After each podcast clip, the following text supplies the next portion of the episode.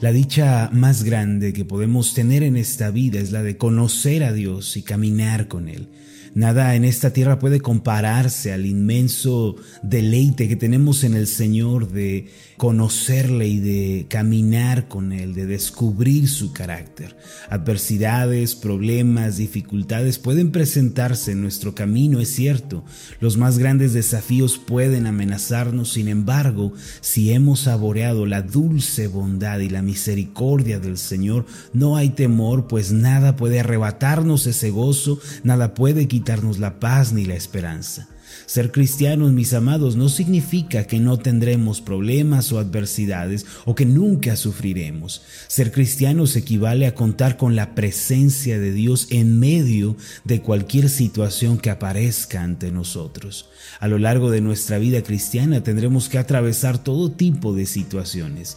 Así como en la naturaleza hay días soleados y días de lluvia, días de calor y días de frío, así también en la vida cristiana hay diversas circunstancias en las que nos vemos envueltos. Sin embargo, cuando tengamos que sufrir o padecer, ya sea por ser cristianos o por los problemas que esta vida conlleva en sí misma, no debemos tomar esos problemas como una señal de que Dios nos ha abandonado, nos ha olvidado o nos ha soltado de su mano.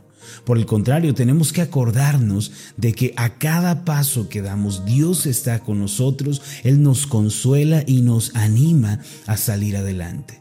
Desafortunadamente en esta vida no solo hay buenos momentos, sino también momentos amargos y difíciles, momentos traumáticos. Ante esta realidad el pastor Spurgeon dijo, cuando Dios se convierte en nuestro consolador, ninguna angustia puede durar o permanecer por largo tiempo. ¿Qué quiere decir esto? Que no bien el cristiano sufre, padece, nunca está solo o desprovisto. Dios siempre está con él a su lado. En cierta iglesia había una hermana que era conocida por sus quejas sobre la vida y por sus muchas enfermedades. La llamaban la hermana Dolores, ya que nunca perdía la oportunidad de hablar de los males que la quejaban. Ella era una anciana a la que le quedaban pocos años de vida. Sus padecimientos la habían eh, restado vitalidad, le habían restado ánimo y fuerzas para vivir. Sin embargo, muchas de sus enfermedades eran producto nada más que de su imaginación. La actitud negativa de esta hermana contribuyó mucho a su falta de salud y bienestar. Por otro lado, en la misma iglesia había una hermana que estaba enferma de cáncer y ella era capaz de vivir en medio del dolor con gozo y con esperanza. Esta hermana inspiraba fuerza y ánimo a quienes la conocían. Mientras estaba en su cama semanas antes de morir, ella pedía a diario que le llevaran un espejo y un cepillo para su cabello. Luego ensayaba su mejor sonrisa y arreglaba su cabello para recibir a los familiares y amigos, hermanos de la iglesia que la visitaban. Muchas personas lloraban de gozo cuando la escuchaban compartir aquellos mensajes de esperanza, de fortaleza y de confianza en Dios. Ella se mantenía erguida, planificando con alegría los detalles de su funeral. A todas sus visitas les decía, yo ya estoy lista para ir al encuentro con mi Señor. Y les preguntaba, ¿tú ya estás listo o tú ya estás lista? Esta hermana llamada Esperanza murió con una sonrisa mientras dormía. Ahora está en la presencia de Jesucristo. Verdaderamente esta hermana fue una gran maestra en el arte de saber vivir. Toda persona en este mundo, mis amados, tiene algún tipo de aflicción o de problema. Sin embargo, cada quien tiene que decidir qué actitud va a mostrar frente a los problemas. Es decir, todos tenemos problemas, pero no todos tenemos la misma actitud. Todos tenemos aflicciones, dificultades, pero no todos optamos por la misma actitud en nuestro corazón. Así como la hermana Esperanza mostró aquel gozo y aquella fortaleza ante la muerte, nosotros tenemos que mostrar la misma actitud frente a la vida. Considere las palabras del apóstol Santiago que dijo en el capítulo 1 versículos 2 en adelante, hermanos míos, tened por sumo gozo cuando os halléis en diversas pruebas, sabiendo que la prueba de vuestra fe produce paciencia. Ahora escuchó bien, debemos gozarnos en medio de las pruebas. ¿Por qué? Esto se debe a que las pruebas, los problemas, las aflicciones son los instrumentos que Dios usa para hacernos crecer y madurar en la fe. Muchas de las lecciones espirituales que debemos aprender, mis amados, solo pueden ser aprendidas en medio del fuego de la prueba, a través quizá del frío de la soledad o en medio del dolor del quebranto. Por eso no debemos rechazar ni menospreciar las tribulaciones que Dios nos permite atravesar, pues ellas contienen grandes mensajes de Dios para nosotros. En ninguna parte de la Biblia encontraremos que Dios evita el sufrimiento de su pueblo. Antes, Dios se vale del sufrimiento y de las aflicciones para darnos las más importantes lecciones de nuestra vida, para desarrollar el carácter en nosotros y hacernos estar firmes en la fe.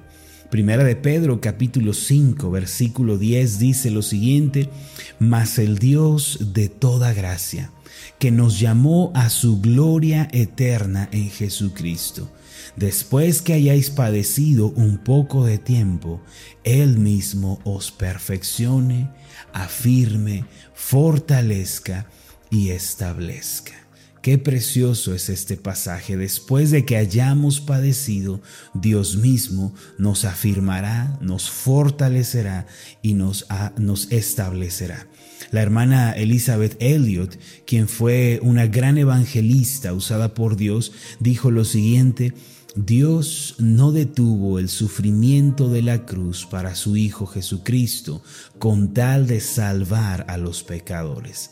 Así también Dios no detiene el sufrimiento en la vida de sus hijos, sino que lo usa para su gloria. Por lo tanto, debemos ver las aflicciones como oportunidades para crecer en la fe, para ver más claramente a Dios y para escribir capítulos de esperanza en la historia de nuestra vida.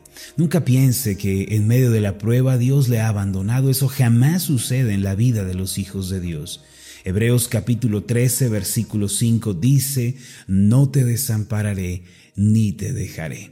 Por eso no tenemos ningún fundamento para desconfiar de Dios o para llevar una vida de ansiedad o de afán.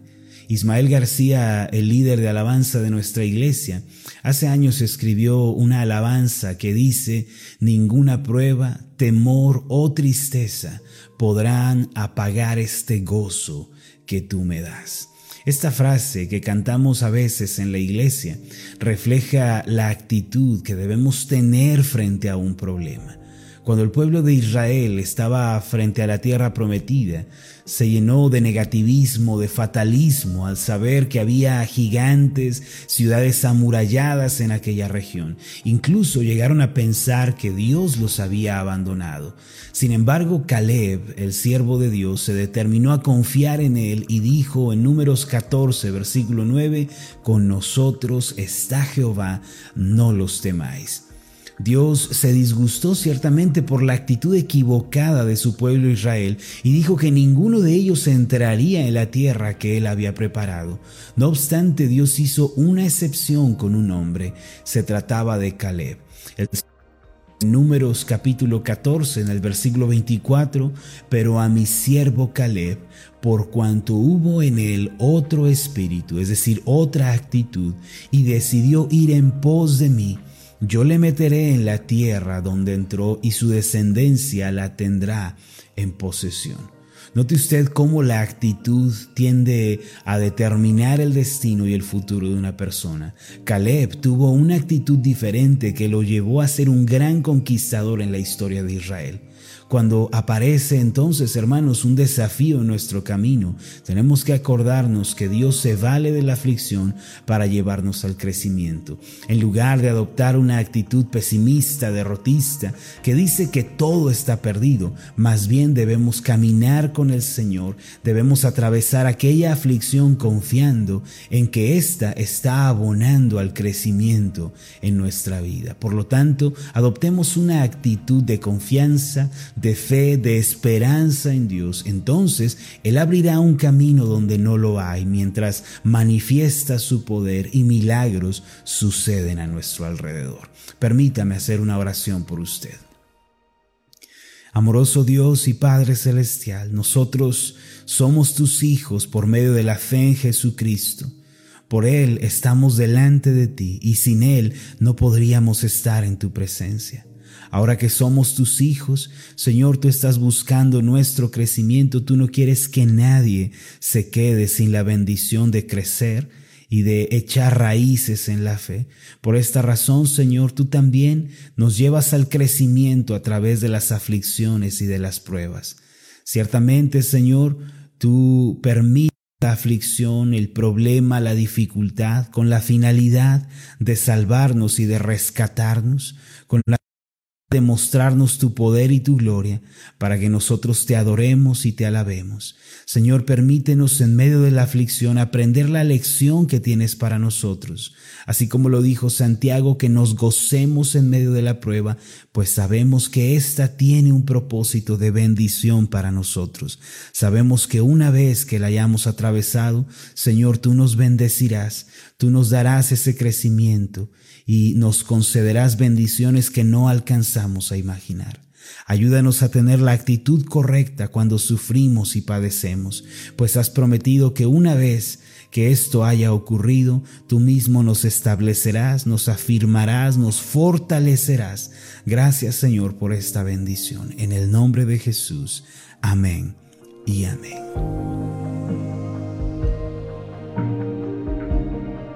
Hola, ¿qué tal? Mi nombre es Marlon Corona, soy el pastor de la iglesia Ascender en la ciudad de Zapopan, Jalisco, en México. Le agradezco mucho por haberme seguido con esta meditación. Mi oración siempre es que usted sea prosperado en todas las cosas y goce de una buena salud, así como prospera en su alma. Lo invito a que ore por las meditaciones Ascender y le pregunte a Dios cómo puede usted ser de bendición para este ministerio. Las meditaciones Ascender son impulsadas y apoyadas por nuestros oyentes. Reciba un fuerte abrazo de mi parte. Que Dios le bendiga. Hasta la próxima.